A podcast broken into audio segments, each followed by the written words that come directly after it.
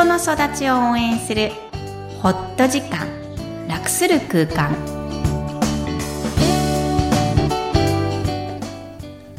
皆さんこんにちは、小ラボの岡田です。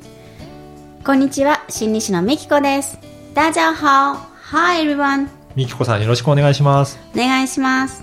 そういえばみきこさんのお子さんの誕生日が、今日なんですよ、はい。長女です。あ、言っちゃってもう特定されちゃうんですけど、はい。えー皆さん、お子さんいらっしゃる方、えー誕生日ありますよね。はい。えー初めてのお子さんの場合、うんうんまあ一人っ子でも初めてですね、誕生日イコール、親になった、自分が親になった記念日です。そうですよね。まあもちろんね、妊娠の頃から親なんですけど、うんまあここではあえてお子さんの誕生日を自分が親になった記念日はい。とさせてください。はい。はい。その日、覚えてます？覚えてます。何してたんですか？間に合った？はい。あのー一人目の子供の時は、立ち会いました。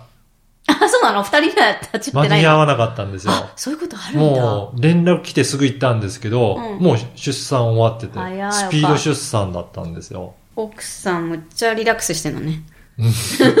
台風の日でした。娘の方は。そうなんだはい。あっという間に生まれてきたらしいです。へーうんで、長男の方は立ち会えたので、うん。もう覚えてます。そうなんですね。はい私はあの、前にもポッドキャストで紹介したんですけど、自宅で子供を3人とも産んでいるので、一人目は漏れなく難産だったんですね。背が低くて。うん28時間かかりました。おそれを、まあ、うん夜が明けていくのがどんどん2回あるのかな？スタートがそういう。2回あった時に、なんだ、これは終わらないんだ。鎮痛というものは自分が生まない限り終わらないんだってことに、ふと20時間目ぐらいで気づき、こう気づきの宝庫だね。女性からすると。うんみんな語る場所がないから、まあ女性同士だといろいろ喋りますけど、はいまあだいぶ忘れましたが、本当に気づきの方向だったな。それが記念日。うんでも面白いことに今日語りたいのはね、はい。あの時、自分の夫となった人、はいつまりその父親になった人の違う 面をうん。布団から見る。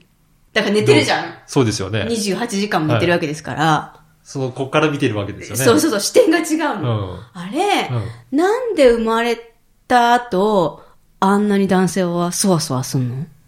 そわそわしますかね。してる覚えない？自覚がないかも。頑張んなきゃって思ってんのか？なんか知らないけど、うんこっち28時間かかってるじゃないですか。うんいきなりタンス買ってきたもん。そうですか？子供のタンスだよ。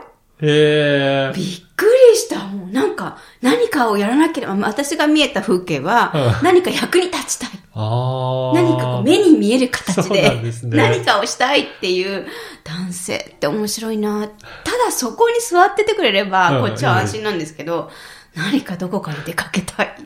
そういうのなかったですか？特に。何が必要とかのない？あったかもよ。あったかもしれないけど、意識してないですね。そう、気づけないもんね。気づけないですね。こっち側からは。あれ、そっかそっか本当にそれを見てるんですね。そう、あの時もっと指摘すればよかったと思って。そうか、女性はそういうふうに見てるんですね。そうです。今うん聞いてみてくださいね、はい男性の、えーそうですねお父さんになった方々。あの日、あの日僕はおかしくなかったから。絶対なんか言われそうですよね。はい。まあ、親にななった記念日は素敵なので、ぜひぜひそれを大事にしてください。はい。それでは本日のメインテーマですが、人間関係レッスンということで、新しい、あの、レッスンですかね。はい。最近レッスン好きになってますが、うんえーこの2月、外は寒いですけど、はい。自分の身と心、体と心を温まりたいものだということで、えーあと3回ですね。はい。3回で。はい。うん3回シリーズで、えー人間関係を改善する連続3回のレッスンを企画しました。はい。今日はその1回目で、自分へのねぎらい、うん。または、かっこ、許しっていうふうに書いておきましたが、うん自分を、えー十分にねぎらってほしいというワークをしてみたいと思います。はい。これはどういったワークでしょうか？はい。えーこの意図なんですけども、うーん、自分がもしね、変わりたいとか、うん。自分はもっと心地よく、こう、ありたいって皆さん、そう思ってほっとしたくて、この番組を聞いてくださってると思うんですね。はい。じゃあ変化したいと思った時に何をすればいいのかうんっていうことが最大の疑問というか関心事項ですよね。はい。じゃあ変化はどうしたら起きるのか。うんうん。えーそれはですね、今あるものを評価せず、そのままの自分、そのままの自分の状態を認めることから始まるというのが、えー今日お伝えしたい、えー皆さんに味わってもらいたい、えー感情です。はい。えーここにあるとか、ここに自分が存在するっていうことを認めることなんですが、そんなの分かってるよって頭では分かってるんですが、感情としてそれを本当に受け入れているのかっていうのを、えー皆さんが、え声に出して、もしくは心の中のえー自分に問いかけてもいいので、今から音楽を流しますので、え3つの質問をします。その間、えー一つの質問は、え1分ほど時間を取りますので、私の言った質問に対して自分に答えを出してみてください。ぜひぜひ言葉にすることをお勧めします。えー恥ずかしがらずに、えー恥ずかしい方はね、えー自分のお部屋とか、一人になれる場所、ゆったりできる場所を選んで、えこのワークに参加してみてください。では始めてみたいと思います。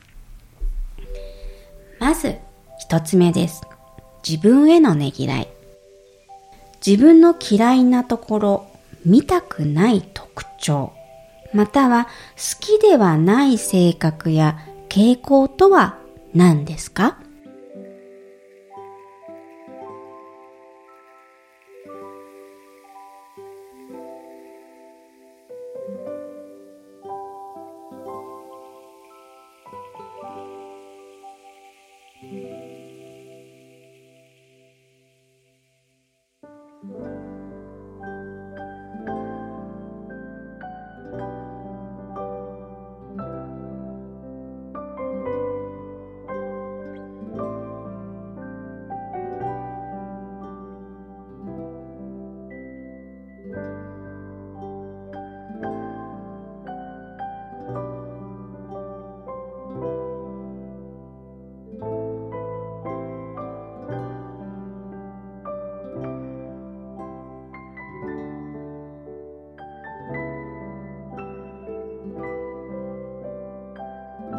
では2番目です。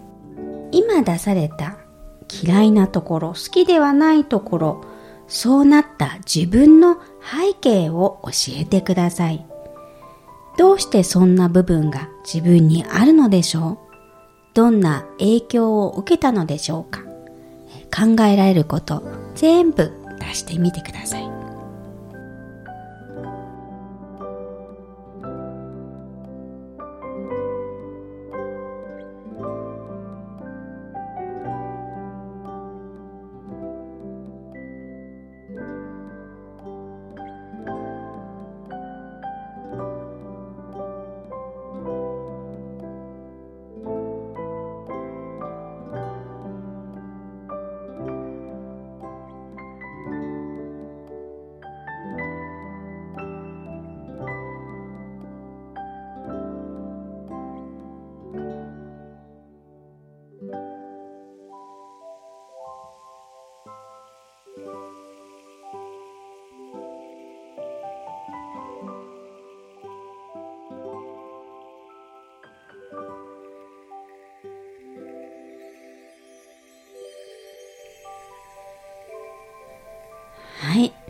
そして最後の質問、自分へのねぎらいに行きましょう。そんな嫌なところ、見たくない傾向がある、そんな特徴がある自分ですが、そうであっても今生きてますよね。皆さんそこに座ってますよね。そんな自分、今ここにいる自分、嫌なところがあってもとっても可愛いものです。可愛い自分ですよね。そう感じる、可愛いと思える理由、もう可愛いんですから、それは前提です。そう感じる理由、自分のちょっと仕方ないところなどを教えてください。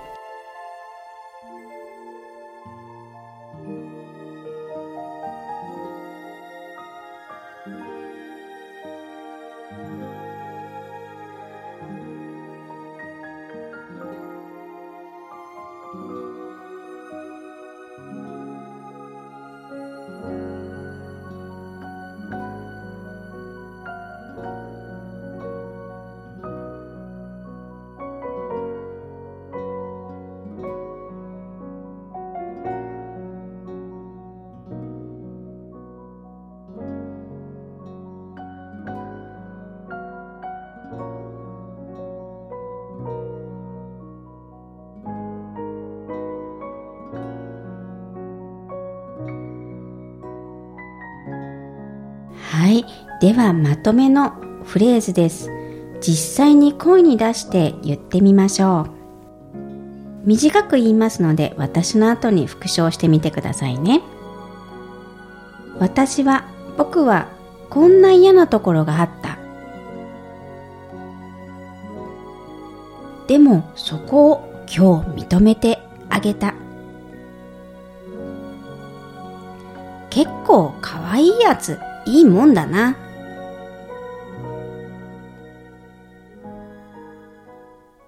はい。以上がワークになります。いかがですか？ね。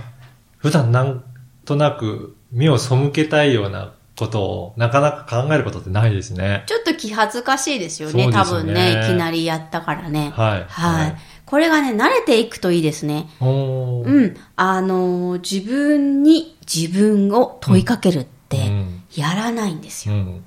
でも、本当は自分を生きているので、はいずーっと付き合っていかなきゃいけないのは本当は自分なんそうでよね。ですすよね。一番付き合い長いですよね。そう。そしたらちょっと会話してみません？はい。はい。はい。ちょっと認められました？嫌なところ。そうですね。あの、まあ、あっても大丈夫なのかなっていう。うんまあね、もともとそういう人だけどね。ちゃんと語ってくださいね。はい。はい。では本日のポイントをお願いします。自分へのねぎらいは誰もが必要な行為です。嫌なところをなかったことにすることではありません。むしろ認める大事な行為です。勇気のある行為であり、正直な自分を受け入れることになります。相手との人間関係がより良くなりたいと思ったら、自分の嫌なところをまず認めてること。そうすれば、相手の嫌なところも許すことができるようになるからです。今日もいろんな気持ちにありがとう。この番組ではお悩みや質問を受け付けています。育ちネット多文化で検索してホームページからお問い合わせください。みきこさんありがとうございました。ありがとうございました。バイバイ。